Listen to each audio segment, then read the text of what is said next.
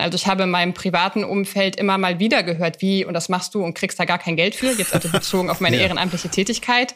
Und aber warum machst du das denn dann? Also, ja. also da, da merke ich, dass das ein, ein Thema ist, was nicht für jeden selbsterklärend ist. Ja, also man muss es wirklich erklären, weshalb man im Ehrenamt tätig ist. Und das ist ja ein, das ist doch irritierend. Ja, also wenn, wenn das irritiert mich auch, ja.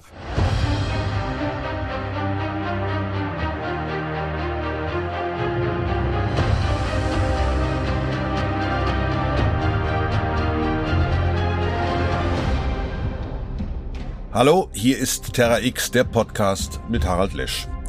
Im Sommer 2021 brach eine Flut über Deutschland herein, die viele Menschenleben kostete, mit der in dieser Dimension keiner gerechnet hatte. Rheinland-Pfalz und Nordrhein-Westfalen waren besonders stark betroffen, aber auch Nachbarländer wie Belgien. Ein heftiger Regen, ein Hochwasser, das ist erst einmal einfach nur ein Naturereignis. Aber wenn Menschen betroffen sind, wenn sie darunter leiden, dann wird das Ereignis zur Katastrophe. Und wir wissen alle, weil wir es immer wieder hören, solche extremen Naturereignisse werden zunehmen wegen des Klimawandels. Und deshalb müssen wir auch damit rechnen, dass es zu Katastrophen kommt, so schlimm das ist. Was können wir tun? Wie können wir uns schützen? Welche Verantwortung muss jeder und jeder Einzelne von uns übernehmen? Die Frage, die wir heute im Podcast klären wollen, ist, wie gut sind wir auf Naturkatastrophen vorbereitet? Das will ich besprechen mit einer echten Macherin, die sich genau mit solchen Fragen jeden Tag beschäftigt, Nadine Ogiolda.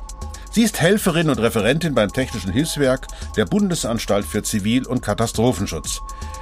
Ich sage ja immer, dass wir mit diesem Podcast in den Maschinenraum Deutschland gucken und heute stimmt das Wort wörtlich.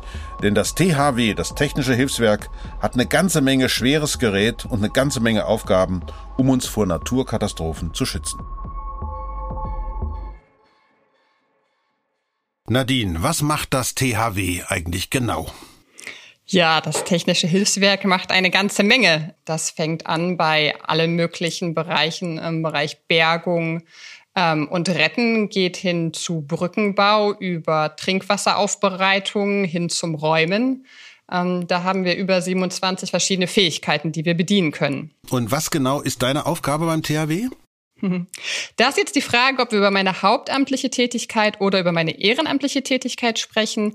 Hauptamtlich bin ich beim THW im Referat Inland der Abteilung Einsatz ähm, in der THW-Leitung, bin dort Referentin ähm, und kümmere mich letzten Endes um alles, was in irgendeiner Form mit ähm, Einsatz oder Grundsatz zu tun hat. Das ist ein ganz breites Portfolio. Ich bin aber auch ehrenamtliche Helferin im Technischen Hilfswerk seit vielen Jahren, dort aktuell im Ortsverband Remscheid tätig und habe da die Funktion der Beauftragten für Öffentlichkeitsarbeit. Also wirklich eine Macherin im Maschinenraum Deutschland, denn das ist ja das große Thema von dem Podcast herauszufinden. Was machen all die Menschen, damit Deutschland so funktionieren kann, wie es funktioniert und vor allen Dingen natürlich in einer Katastrophensituation, über die wir ja nachher auch nochmal ähm, einer ganz besonderen katastrophalen Katastrophe reden wollen. Aber was mich jetzt an der Stelle mal, wie, wie bist du zum THW gekommen? Ja, das war tatsächlich das vorletzte große Hochwasser. Da verhielt es sich so, dass ähm, verschiedene Menschen in meinem Umfeld schon ehrenamtliche Helferinnen beim THW waren und ich telefonierte dann eines Tages mit ähm, einem Menschen davon, der ganz angestrengt war von den letzten Schichten und sagte, du kannst dir gar nicht vorstellen, wie das hier oben alles aussieht. Mhm. Und ich weiß noch, dass ich damals so ein bisschen in meinem Elfenbeinturm an der Uni saß und wir haben alle gesagt, ja, wir müssten jetzt eigentlich ja auch mal was machen. Ähm, und dann habe ich gedacht mit meiner Schwester zusammen damals, ja, wir müssen auch mal was machen und wollte sozusagen als Spontanhelfende auch ähm, Richtung Magdeburg reisen, um mit anpacken zu können und mhm. habe dann festgestellt, dass das gar nicht so einfach ist, ähm, weil davon abgeraten wurde, dass man als Spontanhelfende in die entsprechenden Gebiete reist. Dann habe ich mehrere Tage wirklich suchen müssen, um irgendwie eine Organisation zu finden, der ich mich einschließen kann und bin letzten Endes über die Kirche mit nach oben gefahren und konnte dort dann einige Tage unterstützen. Und danach habe ich mir gesagt, nee, also das ist ja, also es hat wirklich viel Freude bereitet. Es war wirklich schön mit anpacken zu können. Und dann habe ich gedacht, ja, das möchte ich eigentlich grundsätzlich machen. Ja, und ähm, dann war quasi mein Eintritt ins THW geboren. Das ist also Nadine und sie beschreibt eigentlich genau diesen Macherspirit, den viele von uns haben. Ich will mit anpacken, ich will helfen, ich will dabei sein. Finde ich klasse. Das Hochwasser, von dem Nadine gerade gesprochen hat, das war 2013 in Magdeburg. Das war der Auslöser für sie, zum THW zu gehen. Denn wie wir alle wissen, solche Situationen kommen immer wieder vor. Es gibt eine ganze Fülle an Naturereignissen, die in Deutschland auftreten und uns potenziell gefährlich werden können. Übrigens spricht die Wissenschaft in diesen Fällen oft gar nicht von Naturkatastrophen. Also wir sprechen hier von Naturgefahren und daraus resultierenden Risiken und Katastrophen. Das ist Lothar Schrott, Professor am Geografischen Institut der Universität in Bonn und er ist im Vorstand vom Deutschen Komitee Katastrophenvorsorge. Er wird in dieser Folge immer mal wieder die wissenschaftliche Perspektive einbringen. So, und was ist jetzt der Unterschied zwischen Naturereignissen und Naturkatastrophen? Eine Flut, ein Hochwasser in einem menschenleeren Flusstal, ein Erdbeben in einer menschenleeren Wüste ist keine Katastrophe. Erst der Mensch und die Gesellschaft mit ihren verletzlichen Strukturen und Werten lassen eben diese Naturgefahren zu Katastrophen werden. So ist es nämlich. Wir Menschen sind verletzlich, wir sind anfällig und deswegen sind Hochwasser, Erdbeben, Lawinen, Hitzewellen so gefährlich. Und übrigens auch Pandemien. Pandemien zählen nämlich auch zu den Naturrisiken. Statistiken zeigen, die Einschläge werden häufiger. Wir haben es alle schon hundertmal gehört, der Klimawandel führt dazu, dass es auch mehr Extremwetterereignisse gibt, ganz besonders auch etwa Dürreperioden überall auf der Welt und auch in Deutschland. Das hat nicht nur Folgen für Ernteausfälle, sondern führt natürlich auch zu Niedrigwasser, also genau dem Gegenteil von Hochwasser, so dass die Schifffahrt hierdurch beeinträchtigt wird. Und auch das werden wir in der Zukunft häufiger erleben. Das heißt, genau diese Gegensätze zwischen Hochwasser auf der einen Seite und Niedrigwasser auf der anderen Seite, ähm, das werden wir sehr, sehr viel, sehr, sehr häufiger sehen. Das sagt Professor Lothar Schrott. Puh, guter Katastrophenschutz ist also eine der wichtigsten Fragen überhaupt für unsere Zukunft und es besteht noch Handlungsbedarf. Teils sind wir gut vorbereitet und teils sind wir sehr schlecht vorbereitet. Und die jüngsten Beispiele der Flutkatastrophe in Westdeutschland äh, im letzten Juli oder auch die Pandemie haben gezeigt, dass wir offensichtlich für bestimmte Gefahren nicht gut vorbereitet sind. Bleiben wir mal beim Hochwasser und schauen uns die Katastrophe, die im Juli 2021 im Ahrtal passiert ist, genauer an. Mindestens 180 Tote gab es in Deutschland und dazu, auch wenn die natürlich im Vergleich fast unwichtig erscheinen, Schäden von über 30 Milliarden Euro. An Straßen, an Brücken, an Sportplätzen und an Gebäuden. Und nicht zuletzt am Hab und Gut vieler Menschen, die alles verloren haben, was sie mal besaßen. Der Deutsche Wetterdienst, der DWD, hat zwar gewarnt, schon Tage vorher, trotzdem kam es zur Katastrophe. Und an diesem Beispiel will ich mit Hilfe von Nadine einmal aufdröseln, wie unser Katastrophenschutz in Deutschland funktioniert. Und wie er besser werden könnte. Ein Hinweis direkt hier am Anfang. Man kann viele Podcaststunden damit füllen, welche Fehler konkret in den Meldeketten am Katastrophentag passiert sind, wo es auch individuelles und politisches Versagen gab. Das wollen wir nicht unter den Tisch kehren, aber es trotzdem für diesen Podcast jetzt mal ausklammern. Denn das kann man an ganz vielen Stellen schon nachlesen und nachhören. Und uns geht es ja hier um das große Ganze. Wie funktioniert unser Katastrophenschutz? Wie hast du denn die Flutkatastrophe damals erlebt? Kannst du mal erzählen, wie die Nachricht von der Flut dich überhaupt erreicht hat das erste Mal? Also es war so, dass wir ähm, beispielsweise schon ein ähm, Berichtswesen aufgesetzt hatten, weil wir natürlich über den DVD etc., über Lageinformationen erfahren haben, dass es einfach hohe Regenmengen zu erwarten sind. Mhm. Wobei man dazu, dazu sagen muss, dass das an und für sich nichts Ungewöhnliches war, weil bereits die letzten acht Wochen davor häufig vergleichbare Meldungen eingegangen sind. Ganz kurz zur Erklärung. Das THW hat ein Berichtswesen aufgesetzt. Bedeutet grob gesagt, das THW verschafft sich einen geordneten Überblick über die Daten, die zu diesem Zeitpunkt zur Verfügung stehen. Ich schaute noch hier in Bonn aus dem Fenster und sah auch die, ähm, die Regenmengen und dachte schon, ja, die Nachhausefahrt wird ja spannend, weil ich wohnhaft in Aachen bin und machte mich dann abends äh, auf dem Weg und habe dann letzten Endes ähm, im Verlauf zur Nacht auf den nächsten Tag über unsere Rufbereitschaft erfahren, dass es eine große Einsatzlage gibt Und das hatte bei uns dann auch zur Folge, dass wir dann am nächsten Morgen direkt ähm, in die LUK-Strukturen gegangen sind. LUK-Strukturen heißt Leitungs- und Koordinierungsstab, der in der THW-Leitung immer dann eingerichtet wird, wenn ein besonders großes Schadensereignis, vor allen Dingen ein, ein landesverbandsübergreifendes Ereignis eintritt. Mhm. mhm. Also ich muss da nochmal fragen, also der, das Ganze ist ja losgegangen am, am Mittwoch, ne, dem 14. Juli. 2021 und am Montag gab es ja schon erste Meldungen vor den großen Regenmengen. Das hast du ja gerade schon gesagt. Hat man zwischen, zwischen Montag und Mittwoch schon irgendwas vorbereitet? Also ich meine, man wusste ja nicht genau, wo das runterkommt, äh, wo diese Zellen sich dann wirklich ergießen werden. Ist man dann schon in Alarmbereitschaft für sowas? Also dass es irgendwo losgehen kann? Oder wie, wie, wie funktioniert das in so einer ersten Warnphase?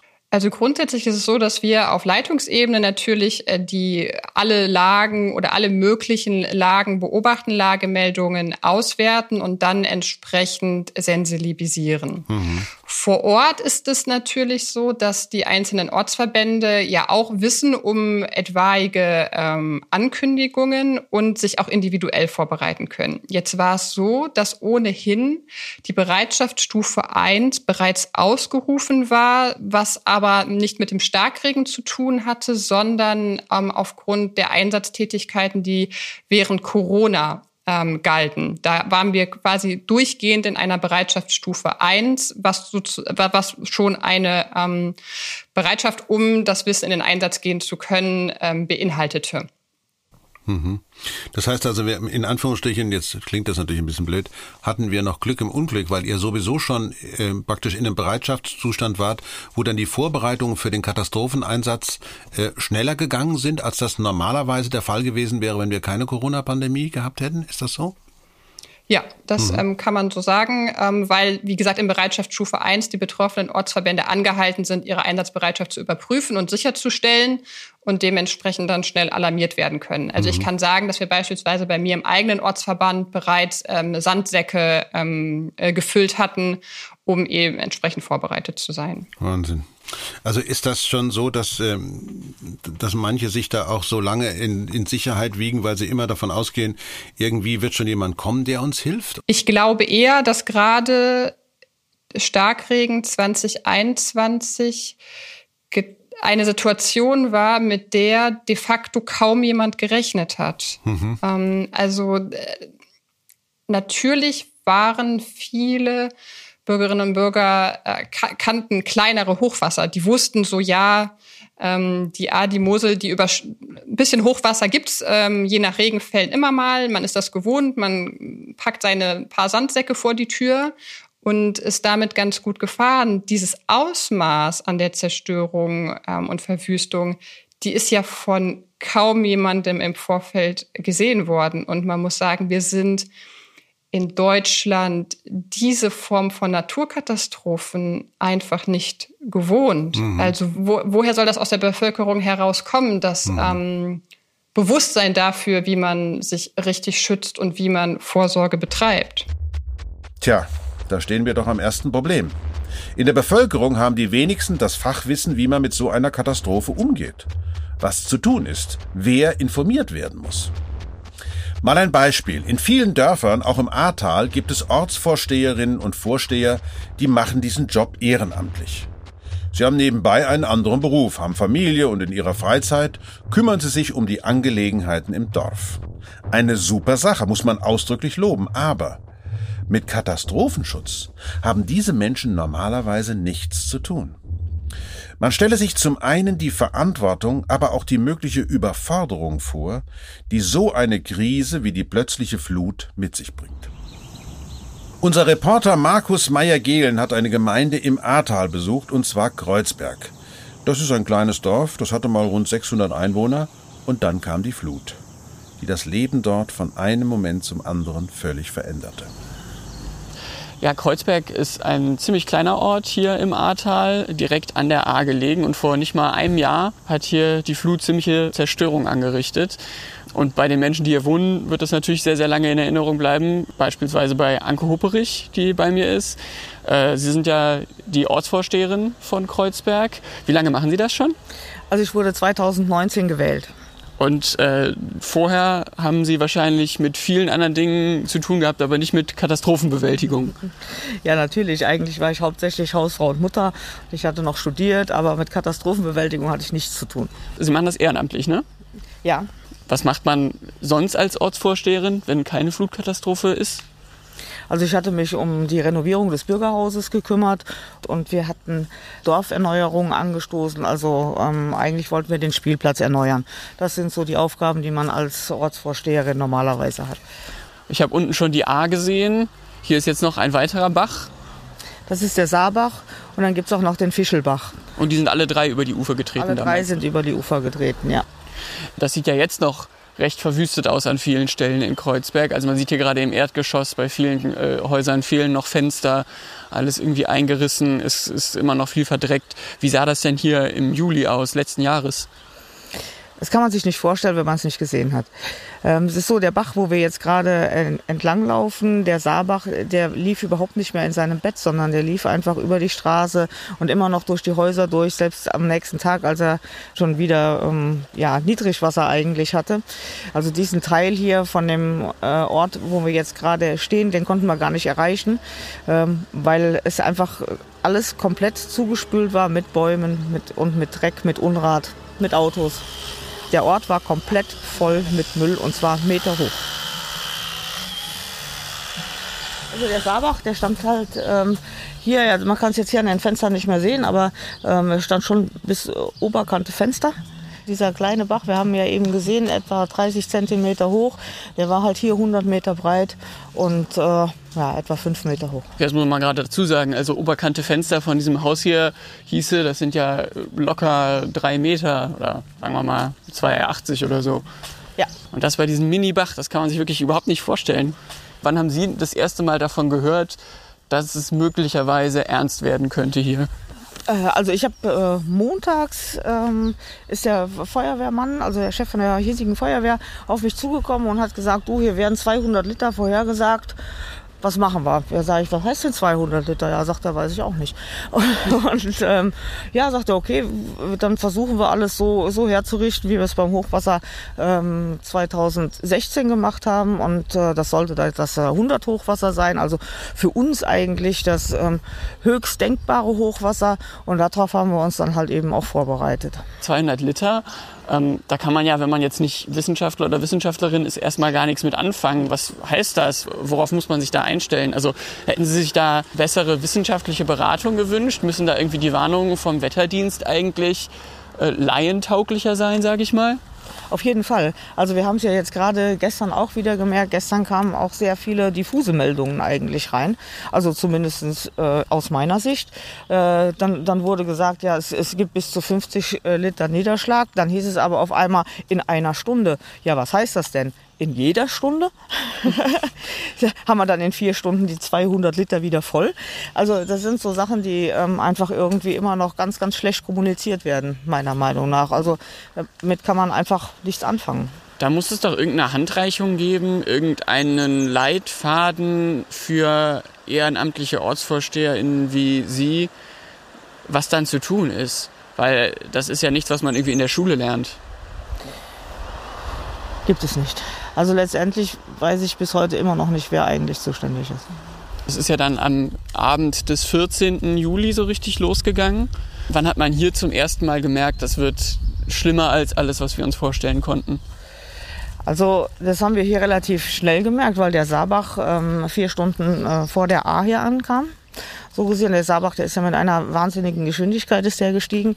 Da sind auch ähm, noch mehrere Leute rausgerettet worden, unter anderem auch ich, weil damit einfach nicht zu rechnen war. Äh, wir haben auch versucht, Autos wegzufahren, aber weil der einfach so schnell gestiegen ist, stand man eben nachher da und kam nicht mehr alleine weg. Und, Und wie sind Sie dann gerettet worden? Äh, tatsächlich auch von der Feuerwehr. Also die Feuerwehr musste sich selbst in Sicherheit bringen, ähm, weil sie halt eben auch vom Saarbach total überrascht wurde. Und äh, die hatten dann noch eine Pritsche da von einem äh, Feuerwehrkameraden und da sind dann eben alle draufgesprungen und die haben auch mich dann noch da hochgezogen. Und dann sind wir gegen den Burgberg halb gefahren, halb äh, geschwommen und dann konnten wir eben auf den Burgberg hoch und äh, waren dann da in Sicherheit. Vorerst. Wie haben Sie dann überhaupt Ihre Aufgaben wahrnehmen können? Also am Anfang war es natürlich ziemlich schwierig, äh, zumal man überhaupt nicht weiß, was die Aufgaben sind.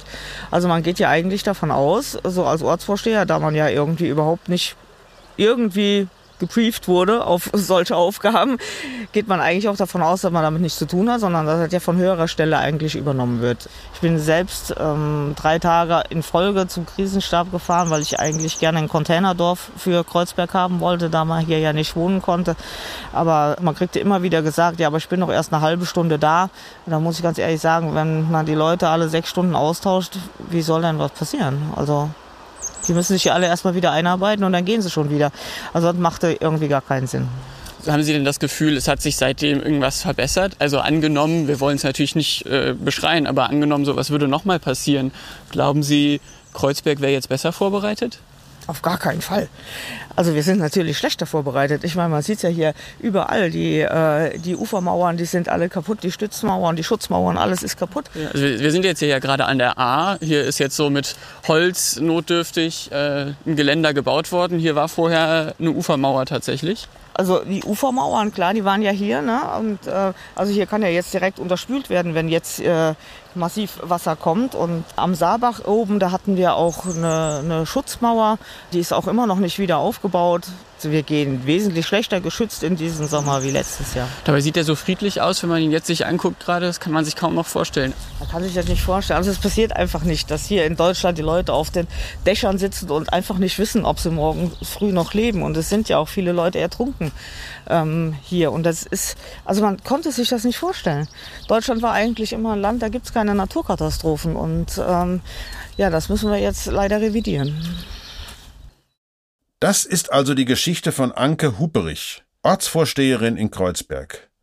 Und ich finde, das geht einem total nahe, wenn ich mir mal vorstelle, selber in so einer Situation zu sein. Du musst plötzlich Dinge regeln, Entscheidungen treffen, von denen du überhaupt gar keine Ahnung hast, und es hängt Leben und Tod davon ab. Eine ganz wichtige Sache hat Frau Huperich aber eben angesprochen. Die Informationen vom Deutschen Wetterdienst, also die Warnungen, die Prognosen. Da sind wir jetzt nämlich beim nächsten Thema. Es ist Teil von jeder Art von Katastrophenschutz, dass man ein Unglück möglichst voraussieht und die Warnungen dann schnell verbreitet. Und zwar so, dass sie jeder verstehen kann und dass jeder weiß, was zu tun ist. Hier kommt jetzt wieder Professor Lothar Schrott ins Spiel vom Deutschen Komitee Katastrophenvorsorge. Er sagt, bei Prognosen kommt es sehr auf die Art des Naturereignisses an. Also beispielsweise ein Erdbeben ist bis heute nicht wirklich vorhersehbar, wohingegen eine Flutwelle von Basel nach Köln sehr gut vorhersehbar ist und auch viele Stunden unterwegs ist. Auf der anderen Seite Sturzfluten, die meist einhergehen mit Gewitterzellen, sind relativ schlecht vorhersehbar. Also wo die Gewitterzelle tatsächlich dann stationär verhaftet für meinetwegen eine halbe Stunde oder eine Stunde und dort ergiebige Niederschläge äh, verursacht, die dann wiederum zu Sturzfluten führen, da sind wir in der Vorhersehbarkeit auch technisch gesehen äh, noch nicht weit genug. Und eine Prognose ist ja nur der erste Schritt. Wenn sich die Katastrophe dann anbahnt, muss die Bevölkerung gewarnt werden. Dazu gibt es zum Beispiel die Warn-App Nina vom Bundesamt für Bevölkerungsschutz und Katastrophenhilfe. Die kann man sich auf dem Smartphone installieren und die meldet sich, wenn irgendeine Warnung herausgegeben wird. Aber das ist natürlich nicht alles. Also wir setzen hier jetzt auf einen Methodenmix. Also ähm, es werden wieder verstärkt äh, Sirenen zum Einsatz kommen. Daneben gibt es äh, hochmoderne digitale Ansätze, die in den Niederlanden oder den USA schon weit verbreitet sind, das sogenannte Cell Broadcasting, wo sie also auch relativ simple Smartphones auch äh, Warnmeldungen bekommen. Cell Broadcasting ist eine super spannende Technologie, die sich genau für solche Zwecke eignet. Da wird eine Art SMS automatisch an alle Handys verschickt, die gerade in einer bestimmten Funkzelle eingeloggt sind. Diese Nachricht kriegen also automatisch alle, die sich gerade in der betroffenen Region befinden. Und das ist natürlich super. Denn das Problem mit so Warn-Apps wie Nina ist ja, man muss überhaupt erstmal ein Smartphone haben und sich dann auch noch die App runterladen. Dagegen funktioniert Cell Broadcasting bei allen Handys. Auch bei so alten Knochen und es kriegt dann eben wirklich jeder. Die Technik wird in Deutschland gerade eingeführt und soll dieses Jahr auch zum ersten Mal getestet werden. So, Und jetzt kommt der dritte Schritt. Zuerst gab es eine Prognose, dann ist gewarnt worden. Jetzt muss die Bevölkerung ja auch wissen, was zu tun ist. Und auch da sieht Lothar Schrott Nachholbedarf bei uns. Ich kann Ihnen Beispiele nennen aus den Vereinigten Staaten. Da gibt es ein paar positive aus dem Bundesstaat Colorado, eine kleine Stadt äh, am Fuße der Rocky Mountains. Äh, da fließt ein kleiner Bach vorbei, der noch weniger Wasser führt, äh, wie beispielsweise die A. Und dort ungefähr in jedem Quartal gibt es eine Übung, und zwar in allen äh, Kindergärten, in allen Schulen, die äh, sich im Bereich der Überflutungsareale befinden. Also es gibt entsprechende Gefahrenkarten und alle Gebäude, die sich in diesem Gebiet befinden, alle Bewohnerinnen und Bewohner, die sich in diesem Gebiet befinden, werden trainiert äh, von Fachkräften welches Verhalten sozusagen notwendig wird äh, im Falle einer Sirene. Also es wird hier natürlich dann auch gewarnt, auch über Cell Broadcasting. Es gibt bestimmte Sammelplätze, also die Bevölkerung weiß genau, äh, was in einem entscheidenden Moment zu, zu tun ist. Und nur durch dieses Training, durch dieses, durch dieses regelmäßige Üben wird äh, sozusagen diese potenzielle Gefahr, die nicht sichtbar ist und die möglicherweise auch über einen Zeitraum von zehn Jahren nicht auftritt, kann aber im Ernstfall dafür sorgen, dass rechtzeitig gehandelt wird und äh, Menschenleben gerettet wird. So, ich glaube, jetzt haben wir ziemlich klar, wie eine gute Vorbereitung auf die eigentliche Katastrophe aussieht. Eine Prognose erstellen, warnen und am besten regelmäßig üben, damit jeder weiß, was zu tun ist. Aber natürlich kommt dann die Realsituation. Und hundertprozentig vorbereitet sein kann man da einfach nicht. Das können wir nicht und das können auch alle Profis nicht, die dann bei einer Katastrophe im Einsatz sind. Und damit will ich auch endlich wieder zurück zu Nadine kommen, denn auch wenn das THW ausrückt, wird da natürlich nicht einfach auf einen Knopf gedrückt und alle wissen, was zu tun ist. Denn keine Katastrophe ist wie die andere. Was nicht unterschätzt werden darf, ist in diesem Kontext die eigene Betroffenheit aller. Also das heißt, wenn ich im Ortsverband Remscheid zum Hochwasser hoch nach Magdeburg fahre, dann bin ich nicht direkt persönlich betroffen. Dann finde ich es beispielsweise dramatisch, diese Lage vor Ort zu sehen. Aber es ist nicht mein Nachbar oder meine Schwiegermutter oder wer anderes oder ich selber, der konkret in Mitleidenschaft gezogen ist. Das ist eine andere Brille, die aufgesetzt wird. Und in dem Fall war es so, dass auch unter unseren Helferinnen und Helfern, so, also allen THW-Angehörigen, sowohl im Hauptamt als auch Ehrenamt, viele auch wirklich persönlich betroffen waren. Und natürlich ist das eine sehr emotionale Situation. Und natürlich hatten unsere Einsatzkräfte auch vor Ort emotionale Situationen. Menschen, die gerade ihr Hab und Gut verloren haben, die völlig verzweifelt waren, ähm, die überhaupt nicht wussten, wie es für sie weitergehen soll. Das ist ja auch völlig nachvollziehbar, wenn man sich die Bilder anschaut und sieht, welcher Grad der Zerstörung dort fortzufinden war. Und dann können unsere Einsatzkräfte an der Stelle natürlich zuhören. Vornehmlich versuchen sie aber dann ja auch mit anzupacken und zu helfen, um eben ähm, unterstützend tätig sein zu können. Also ein, ein Grund für diesen Podcast insgesamt ist meine Sorge darüber, dass viele Menschen in Deutschland vergessen, was alles nötig ist, um alles das zu bewerkstelligen, aufrechtzuerhalten, was wir Tag für Tag an Infrastruktur in jeder Hinsicht genießen. Und dass eben gerade dann, wenn es dann richtig knüppeldick kommt, also bei Katastrophen, dann eben auch davon ausgegangen wird, da gibt es irgendeine Hintergrundarmee in Anführungsstrichen von Heinzelmännchen, die werden uns da schon rausholen, die wissen, wie es geht und so weiter. Und gleichzeitig, und das ist ja das Tolle bei euch, Ihr habt ja eine Ehrenamtsquote von 98 Prozent. Also wenn ich die Zahlen, du kannst mich korrigieren, ihr habt 1400 hauptamtliche Mitarbeiterinnen und Mitarbeiter und knapp 80.000 Ehrenamtliche. Ist das korrekt? Äh, ja, fast. Ich glaube, wir haben inzwischen sogar äh, 2500 Hauptberufliche oh. mhm. im Technischen mhm. Hilfswerk. Ja, da haben mhm. wir massiven Aufwuchs in den letzten ja. Jahren erfahren, glücklicherweise.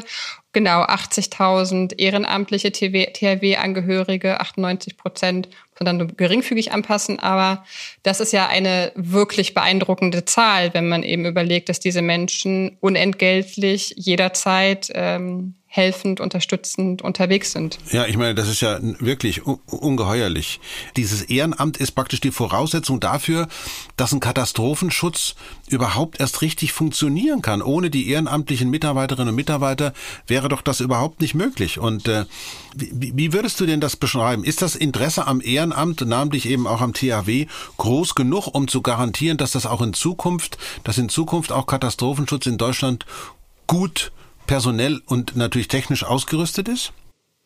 Also erstmal möchte ich tatsächlich unterstreichen, was du im, im, ersten Teil gesagt hast. Also ohne das Ehrenamt sähen wir in Deutschland ganz schön alt aus. Und zwar bezogen auf ganz unterschiedliche Bereiche. Also da meine ich nicht nur das THW, sondern eben auch die vielen anderen Organisationen, die du ja auch gerade teilweise schon genannt hast. Und die leben eben von der Ehrenamtlichkeit. Und diese müsste meiner Meinung nach noch mehr gestärkt werden, ähm, weil die Anreize für das Ehrenamt müssen schon geschaffen werden und äh, von verschiedenen Seiten, glaube ich, auch mehr in den Fokus genommen werden. Also ich habe in meinem privaten Umfeld immer mal wieder gehört, wie, und das machst du und kriegst da gar kein Geld für, jetzt also bezogen auf meine ja. ehrenamtliche Tätigkeit. Mhm. Und aber warum machst du das denn dann? Also, ja. also da, da merke ich, dass das ein, ein Thema ist, was nicht für jeden selbsterklärend ist. Ja, also man muss es wirklich erklären, weshalb man im Ehrenamt tätig ist. Und das ist ja ein, das ist doch irritierend. Ja, also wenn, wenn, das irritiert mich auch, ja. ja. Also das THW hat jetzt mal losgelöst davon, dass es, ähm, dass, dass, dass wir den, den Wunsch haben, zu helfen, zu unterstützen. Es hat natürlich auch großartige beispielsweise Ausbildungsmöglichkeiten und der Bereich Zusammenarbeit und das gegenseitige Verlassen aufeinander. Das sind natürlich jetzt noch ganz viele Faktoren drumherum, um dieses Gefühl helfen zu wollen. Grundsätzlich glaube ich aber tatsächlich, dass, weil da zielte deine Frage ja, glaube ich, so ein bisschen darauf hin, ähm, Ehrenamt, also ist Katastrophenschutz auf ehrenamtlichen Füßen gut aufgestellt? Ja, ich frage mich, ja, was denn sonst? Also, was sollte denn die Alternative sein? Ähm, wenn die Alternative in die Richtung geht, sollten wir das Ganze quasi komplett in hauptamtliche Hände geben, dann sage ich ganz entschieden nein. Also im Gegenteil, das THW ähm, etabliert beispielsweise in anderen Ländern ehrenamtliche Strukturen, ähm, um dieses Prinzip auch in anderen Ländern zu ähm, implementieren, wo wir Kooperationsvereinbarungen, wo wir, wo wir Projekte haben ähm, und weil wir eine Vorbildrolle einnehmen und nicht, weil Ehrenamt eine, eine, eine, Schwäche ähm, im Katastrophenschutz wäre. Deutschland hat seinen Katastrophenschutz also auf ehrenamtliche Füße gestellt und Nadine sagt, da steht er auch ziemlich sicher drauf. Aber die Flutkatastrophe im Ahrtal hat gezeigt, so mächtig die Hilfsorganisationen sind, wie das THW, wie das Rote Kreuz und so weiter, alles können sie eben doch nicht regeln. Deswegen wollen wir an dieser Stelle auch noch über eine andere Komponente reden, die in der Katastrophenbewältigung ganz wichtig ist. Und das ist die Einbindung von Spontanhelfenden. Bei einem Ereignis dieser Größe gibt es oft eine große Solidarität. Und Menschen tun sich zusammen, die nicht im THW sind, nicht in der freiwilligen Feuerwehr und die trotzdem helfen wollen. Tolle Sache, keine Frage, aber das bringt auch neue Probleme und Fragen mit sich, sagt zum Beispiel Professor Schrott.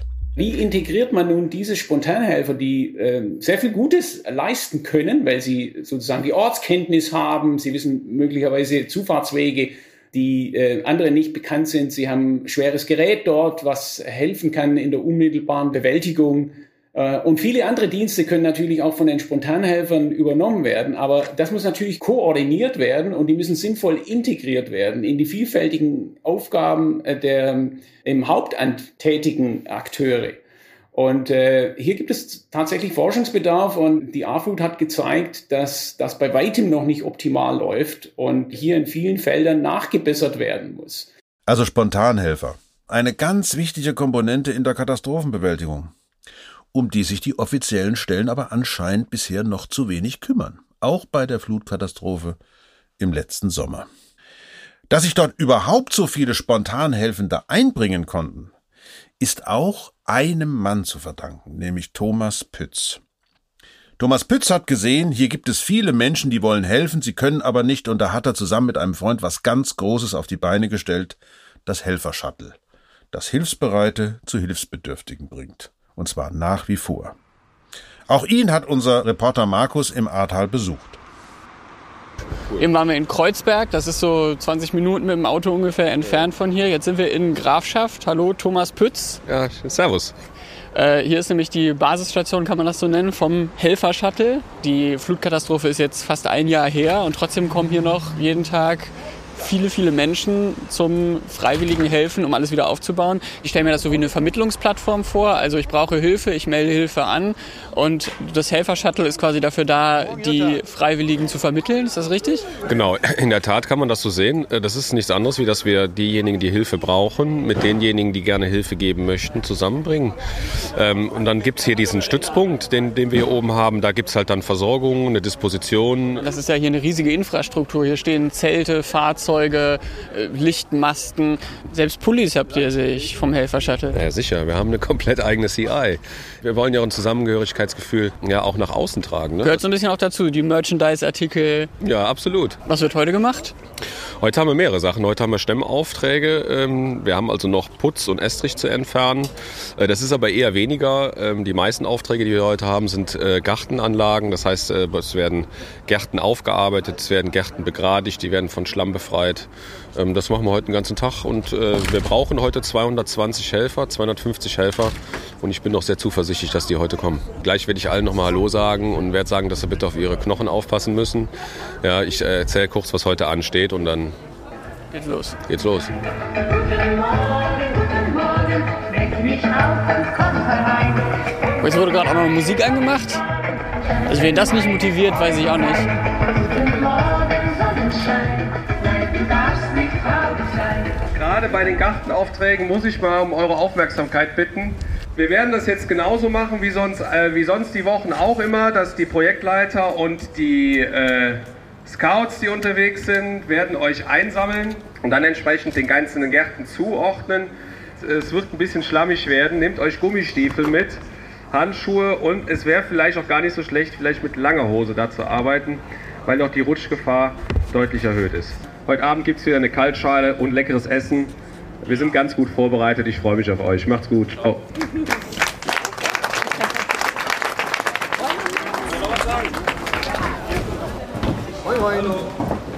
Gehen wir einmal kurz hier ins Zelt rein. Hier sehen wir ganz viele Bierbänke. Hier gibt es die Kaffeetheke. Das heißt, hier ist dann äh, nachgetane Arbeit zum Entspannen, Ausruhen, Essen holen. Genau, ja, morgens machen wir hier Frühstück. Ne? Das siehst du hier, Jürgen macht hier sein ganz berühmtes äh, Rührei. Mhm. Jürgen, wie viele Eier hast du so an, an einem Samstag, die du verbrätst? 300. Was, 300? Das ist, unser, das ist unser Bürgermeister. Das ist derjenige, der hier alles im Griff hat. Das wird ja alles morgen. los hier? 300 Eier? Ja, un, un, bestimmt. Ich mache noch weiter, dass wir, dass wir für morgen auch noch ein bisschen was ähm, ähm aufwärmen können, weil morgen muss ich wieder zu mein, in meinen normalen Beruf zurück. Der ist was? Ich bin äh, Berufssoldat, ich bin Generalstabsoffizier und äh, habe nur einen Tag Schicht frei, um hier das Frühstück zu machen. Das heißt, du musst an dem einen Tag das Rührei für die ganze Woche präsentieren? Äh, nö, das, das wird für morgen dann auch reichen. Alles klar, danke dir. Kein Thema. Augen, Augen beim Eierkauf. Äh, war das für dich selbstverständlich, dass das gemacht wird oder findest du es eigentlich traurig, dass es notwendig ist? Ähm, dass jetzt hier, dass wir hier äh, ähm, aufgeschlagen sind. Ja, ja, genau. Äh, ja gut, grundsätzlich ist es halt schon so, dass ich mir gedacht habe, dass es solche Strukturen gibt. Ja? Äh, von Behörden meinst du oder von Hilfsorganisationen? Hilfsorganisationen, Behörden weil die nämlich alle bei uns aufgelaufen sind. Also in der ersten Woche hatten wir hier äh, äh, Mitglieder vom THW, Mitglieder von der Bundeswehr, Mitglieder vom, vom DRK, von allen Hilfsorganisationen. Die sind hier wirklich aufgelaufen, weil sie nicht in den Einsatz gekommen sind. Die also sind, die wollten helfen, aber die konnten wollten helfen, nicht. konnten nicht. Und dann sind die zu uns gekommen und wir haben denen direkt Einsatzorte nennen können. Und das waren diejenigen, die bei uns auch direkt die Projektleiter gemacht haben und die Scouts. Aber warum konnten die nicht? Die wurden nicht eingesetzt vom Krisenstab. Die, die, die saßen teilweise am Nürburgring oben und konnten, konnten nicht ins Tal runterfahren, weil sie keinen Einsatz bekommen haben. Und Kannst du dir erklären, warum denn? Also liegt das an Bürokratie, die da eine Rolle spielt? Sind das zu viele Hierarchieebenen? Warum ist das nicht in die Gänge gekommen ja. aus deiner Sicht? Also es ist, ein, es ist ein guter Einwand, Hierarchieebenen. Das ist genau so ein Thema, was auch viele aus der Arbeitsebene der einzelnen Hilfsorganisationen kritisiert haben an ihren eigenen Organisationen, dass die Befehlsstrukturen, die von oben bis nach unten durchgehen, ähm, teilweise so striktiv sind, äh, dass dass, dass, dass da keine Flexibilität vor Ort mehr, äh, ja, ich sag mal, mal gegeben werden kann. Äh, das hat halt viele frustriert und die sind dann halt zu uns gekommen und dann mit dem Helfer-Shuttle äh, ins Ahrtal gefahren.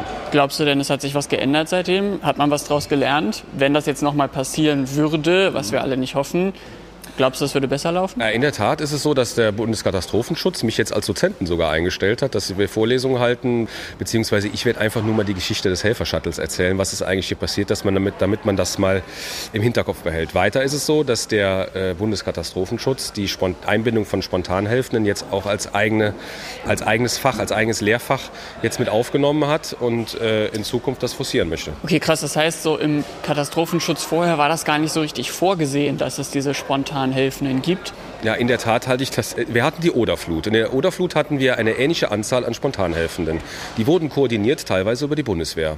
Dann äh, ist eine Uni hingegangen, nämlich die Uni Halle, Halle an der Saale, die äh, ähm, hat dazu eigene Konzepte entwickelt. Es gibt eine Software, es gibt eine App, äh, es gibt äh, äh, eine wissenschaftliche Ausarbeitung der, der Gruppendynamik und, und, und. Das ist nicht eingesetzt worden. Ja gut, wahrscheinlich wie viele von uns äh, wissen das selbst die Menschen in den Behörden nicht. Ja, aber da muss ich, äh, da muss ich sagen, dass ich, da, dass ich so eine Aussage nicht stehen lassen kann.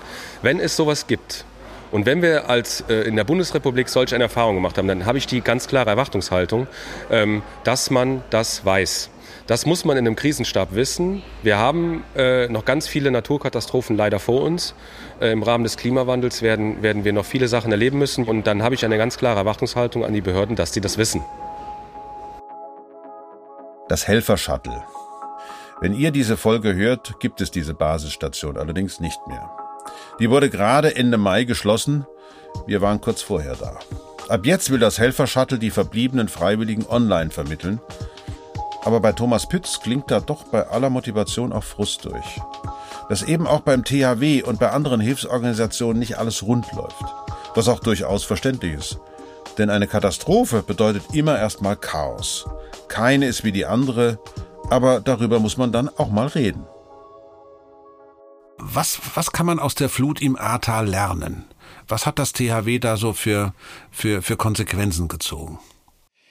Da hätte ich dir jetzt wahrscheinlich in sechs Wochen oder in acht Wochen mehr zu sagen können ähm, mhm. als heute, weil wir jetzt gerade in der Hochphase der Einsatzauswertung äh, uns ja. äh, befinden. Ähm, wir haben tatsächlich eine sehr breit angelegte Einsatzauswertungen aus diesem Einsatz resultieren lassen, weil mhm. es eben auch für uns ja mit äh, 2,6 Millionen Einsatzstunden der größte Einsatz ist, den das THW je zu verzeichnen hatte. Wahnsinn. Mhm. Was passiert ist, das weiß ich aus den Berichten von anderen Helferinnen und Helfern, dass sie eben ja die Bilder beispielsweise kannten, ähm, die in den ersten Tagen durch die oder direkt am Anfang durch die Presse gegangen sind und dann eben den Einsatzauftrag bekommen haben, für sich eigentlich klar hatten, okay, wie man vorgehen muss und dann vor Ort doch sehr, sag ich mal, geflasht war im negativen Sinne von den tatsächlichen Gegebenheiten vor Ort. Also diese komplette Zerstörung, die kann man ja auch über,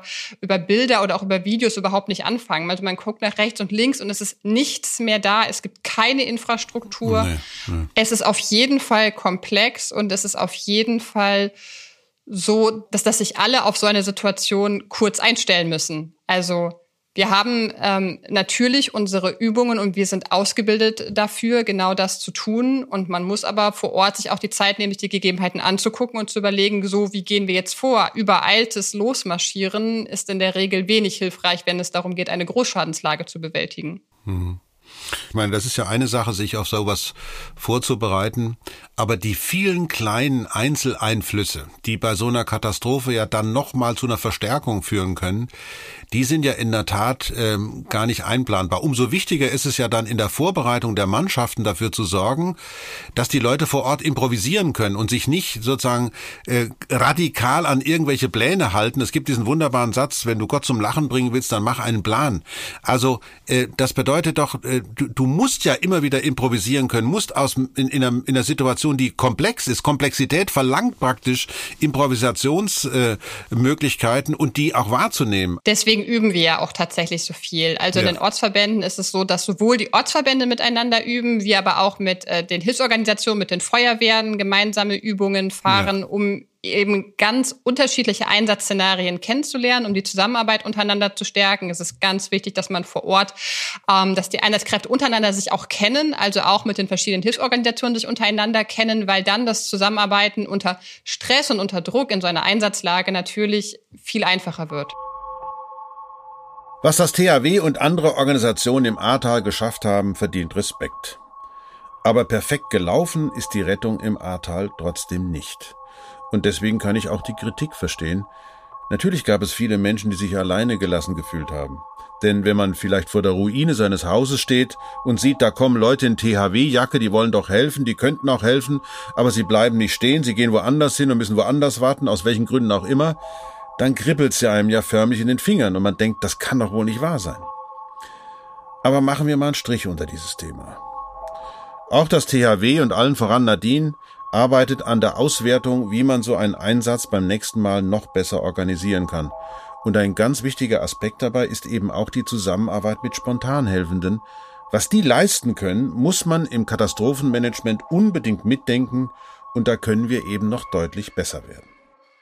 Ich kann mir aber vorstellen, dass natürlich, dass er mit den ehrenamtlichen Kräften auch eine ganze Menge macht, wenn die in so einer brutalen, katastrophalen Situation wie im Ahrtal äh, da vor Ort sind und dann oftmals ja viele, viele Tage dann ähm, am Arbeiten sind äh, und das macht ja mit ihnen nicht nur körperlich, die sind natürlich fix und fertig, sondern auch seelisch. Geht der, ähm, wie, wie, wie, wie schaffen das viele Ehrenamtliche in so einer, durch so eine Katastrophe durchzukommen?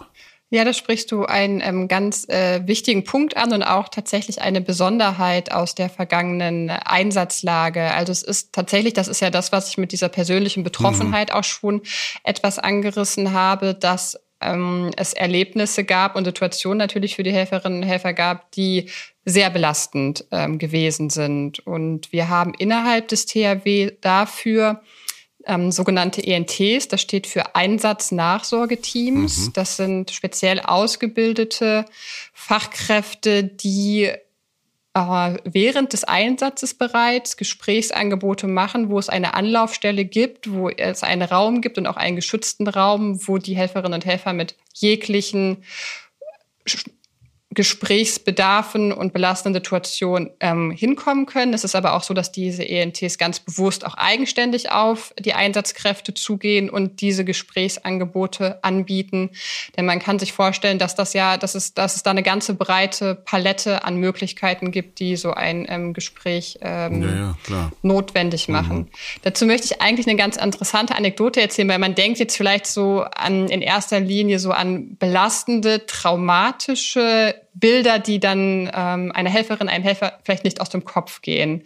Ich hatte mich mit, länger mit einer, äh, mit der Leiterin von einem ENT ähm, unterhalten, die beispielsweise dann berichtet hatte, dass äh, ein Helfer zu ihr kam und ähm, da war es gar nicht so, dass es traumatische Erlebnisse waren, sondern dieser Helfer hatte ein ganz großes Problem damit, dass er in einen Bereitstellungsraum gekommen ist Aha. und dann nicht direkt in den Einsatz konnte, sondern dass er vorgehalten wurde ähm, und in einer Warteposition war und eine so und, und unbedingt helfen und mit anpacken wollte und erstmal viele Stunden im Bereitstellungsraum war, weil er dann die Ablöse für die nächste Schicht ja, darstellte. Ja. Und das hat ihn aber ganz, ähm, also ganz stark emotional ähm, tangiert. Und so, das, das stellt vielleicht so ein bisschen dar, dass es, wie gesagt, dass es sehr facettenreich ist, welche, mhm. welche Themen dazukommen können. Also das ist das eine, das ist das, was dann im Einsatz direkt geschieht.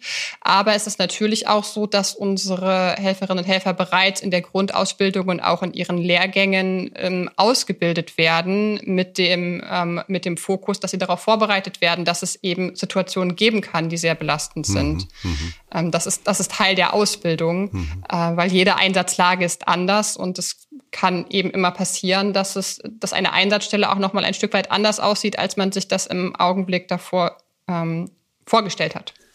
Im letzten Teil unseres heutigen Podcasts soll es um die Frage gehen, was können wir anders machen? Wie können wir es schaffen, dass wir in Zukunft nicht mehr so verletzlich sind, damit aus Naturereignissen eben keine Naturkatastrophen werden? Oder zumindest solche, die nicht so viele Menschenleben fordern. Das ist natürlich wieder eine Frage für Professor Lothar Schott vom Deutschen Komitee Katastrophenvorsorge. Was haben wir denn jetzt gelernt aus der A-Flut? Ja, selbstverständlich. Nun, wenn wir etwas positiv aus dieser Flutkatastrophe ziehen möchten, dann ist es hoffentlich ein Weckruf, der zum Umdenken äh, führt, dass wir einfach mehr in die Katastrophenvorsorge investieren müssen. Also es gibt Verbesserungsbedarf auf ganz vielen Ebenen. Es geht darum, auch raumplanerische Maßnahmen umzusetzen, tatsächlich zu schauen, haben wir genügend Raum dem Fluss gegeben, äh, müssen wir mehr in äh, Retentionsflächen äh, investieren. Es geht aber auch darum, sozusagen der Bevölkerung, die betroffen ist, rechtzeitig eine psychosoziale Betreuung bereitzustellen. Auch das haben wir jetzt gelernt, ist in ungenügendem Maße erfolgt. Aber nicht zuletzt müssen wir alle dazu beitragen, ein verbessertes und vor allen Dingen positives Risikobewusstsein zu schaffen. Gehen wir das doch nochmal gerade durch. Retentionsflächen, von denen Herr Schrott da spricht, das sind Überflutungsflächen. Das heißt, man hat neben dem Fluss schon freie, tiefgelegene Fläche, wo sich das Wasser im Fall einer Flut ausbreiten kann. Das ist eine von diesen sogenannten raumplanerischen Maßnahmen, die man umsetzen könnte, damit ein Hochwasser keine so großen Schäden mehr anrichten kann. Eine andere ist eine angepasste Bebauung. Klar, wenn im Risikogebiet für Überflutung kein Haus steht, kann beim Hochwasser auch kein Haus kaputt gehen. Dafür gibt es den sogenannten HQ 100 Wert. Der gibt an, bis zu welchem Pegel im Schnitt alle 100 Jahre ein Hochwasser zu erwarten ist. Und bis zu diesem Punkt dürfen dann zum Beispiel keine Häuser gebaut werden. Das gab's nun eigentlich auch schon vor der Flut im Ahrtal. Aber bei der Berechnung von HQ100 wurden damals offenbar nicht alle verfügbaren Daten berücksichtigt. HQ100, also das sogenannte 100-jährliche Hochwasser, ist ja eine statistische Größe, die sich orientiert an dem Bemessungszeitraum, den Sie hernehmen. Und im Falle der A hat man einen relativ kurzen Bemessungszeitraum hergenommen und die historisch rekonstruierten Hochwasser nicht mit einbezogen. Sonst wäre äh, dieser HQ100 äh, sehr viel höher ausgefallen, die Überflutungsareale wären sehr viel größer ausgefallen. All das muss berücksichtigt werden in den neuen Gefahren- und Risikokarten. Tatsächlich müssen die überarbeitet und angepasst werden. Also, bessere Risikobewertung mit besseren Daten. Auch da ist die Wissenschaft dran. Ganz beseitigen kann man die Risiken natürlich nie. Zwei bleiben immer. Erstens ein Risiko, das man kennt und in Kauf nimmt und zweitens das unbekannte Risiko. Also alles, an das wir heute noch gar nicht denken, was aber trotzdem morgen passieren kann. Diese beiden zusammen ergeben das Restrisiko. Aber das lässt sich, wenn man alles bedenkt und befolgt, zumindest deutlich senken. Unter anderem vielleicht auch durch technische Innovationen. Wie hält sich das THW eigentlich ähm, sozusagen am, am, am Puls der Zeit, wenn es um, um Technologie geht? Mhm. Seid ihr da ganz nah dran? Also Katastrophenschutz ist ja dann immer auch eine Reaktion mit der jeweiligen Technik, die zur Verfügung steht. Ja, auf jeden Fall. Also wir haben ja ähm, in der Abteilung Einsatz ein Referat, äh, das Referat Sicherheitsforschung, was sich ausschließlich mit diesem Bereich beschäftigt. Also das heißt, mhm. Fähigkeitslücken zu erkennen, neue Potenziale zu sehen ähm, und daraufhin entsprechende Forschungsprojekte zu generieren, beziehungsweise sich zu beteiligen an verschiedenen Forschungsprojekten. Und das THW nimmt da häufig eben diesen praxisbezogenen Teil ein. Also wir haben dann Kooperationspartner sowohl bei Hilfsorganisationen, aber ja. eben auch in der Wirtschaft und mit Universitäten. Und wir sind dann verantwortlich für die Sicherstellung der Praxisrelevanz und prüfen die Realisierbarkeit der angestrebten Lösung, weil es ist das eine, was sich wissenschaftlich überlegt wird, was man, was jetzt ähm, Neuerungen wären und was da alles sinnvoll wäre. Und dann ist aber auch die Frage, ist das denn technisch abbildbar und schließt es denn tatsächlich eine Fähigkeitslücke? Und dafür sind solche Kooperationsprojekte natürlich sehr wertvoll, um genau diesen Bereich mit im Blick zu halten, mit dran zu arbeiten und Gewinne fürs THW daraus zu generieren. Das ist natürlich genau der Punkt. Das ist auch so was, weshalb ich diesen Podcast mache. Leute, gewöhnt euch dran, da draußen ist eine widerspenstige Wirklichkeit. Die ist ganz anders als eure Labore oder Reinraumsituationen. Da treten Herausforderungen auf, die man im sozusagen an der Hochschule innerhalb von geschlossenen Anstalten in Anführungsstrichen gar nicht realisieren kann. Die Wirklichkeit ist viel, viel komplizierter, viel, viel komplexer, als wir sie uns äh, in, akademisch vorstellen können. Und genau deshalb ist es so wichtig, finde ich großartig, dass das THW dann praktisch auch mit Techniktreiber ist. Also indem es eben überprüft, ob gewisse ähm, Neuigkeiten oder Innovationen dann überhaupt Ver Verwendung finden können. Ganz genau, ganz genau, ja. Ja, also Nadine, vielen, vielen Dank. Es war ein ziemlich starker Einblick in eine ziemlich starke Organisation, die immer dann, wenn es richtig heftig wird, wenn es katastrophal wird, äh, dabei ist, Leuten das Leben zu retten, ihnen ihr Hab und Gut zu retten und ganz, ganz wichtig ist dabei, dass äh, ja, dass wir in diesem Land, in diesem Kontinent, auf diesem Planeten, selbst in katastrophalen Situationen immer noch so gut durchkommen. Großartig. Ich danke Ihnen. Noch schöner hätte ich das gar nicht sagen können. Ich habe an der Stelle zu danken, dass wir die Möglichkeit bekommen haben, hier dieses äh, Gespräch zu führen. Daher auch von meiner Seite aus ein ganz herzliches Dankeschön. Alles Gute. Ebenso. Bis dann. Tschüss. Es wäre schön, wenn es diese Podcast-Folge gar nicht geben müsste. Wenn ich euch sagen könnte, wir sind gewappnet, macht euch keine Sorgen, die Natur kann uns Menschen nichts anhaben. Aber so naiv ist, glaube ich, keiner von uns. Gegen die Gewalten, die unsere Erde bewegen, sind wir Menschen doch nur ganz, ganz kleine Randnotizen. Und deswegen werden wir im direkten Konflikt mit Naturgewalten auch nie Sieger sein. Aber wir können dafür sorgen, dass wir diese Konflikte, wo immer möglich, vermeiden und wenn es dann doch zur Naturkatastrophe kommt, dass wir möglichst heile durchkommen. Wie? Das haben wir versucht in dieser Folge zu klären. Das war Terra X, der Podcast. Hat mich gefreut, dass ihr zugehört habt. In zwei Wochen hören wir uns an gleicher Stelle wieder. Guckt mal in der ZDF-Mediathek vorbei. Da gibt's auch die Skripte zu den Folgen. Ich verabschiede mich im Namen des ganzen Terra X-Teams. Dieser Podcast ist eine Produktion von Kugel und Niere im Auftrag des ZDF. Alles Gute und viel Glück.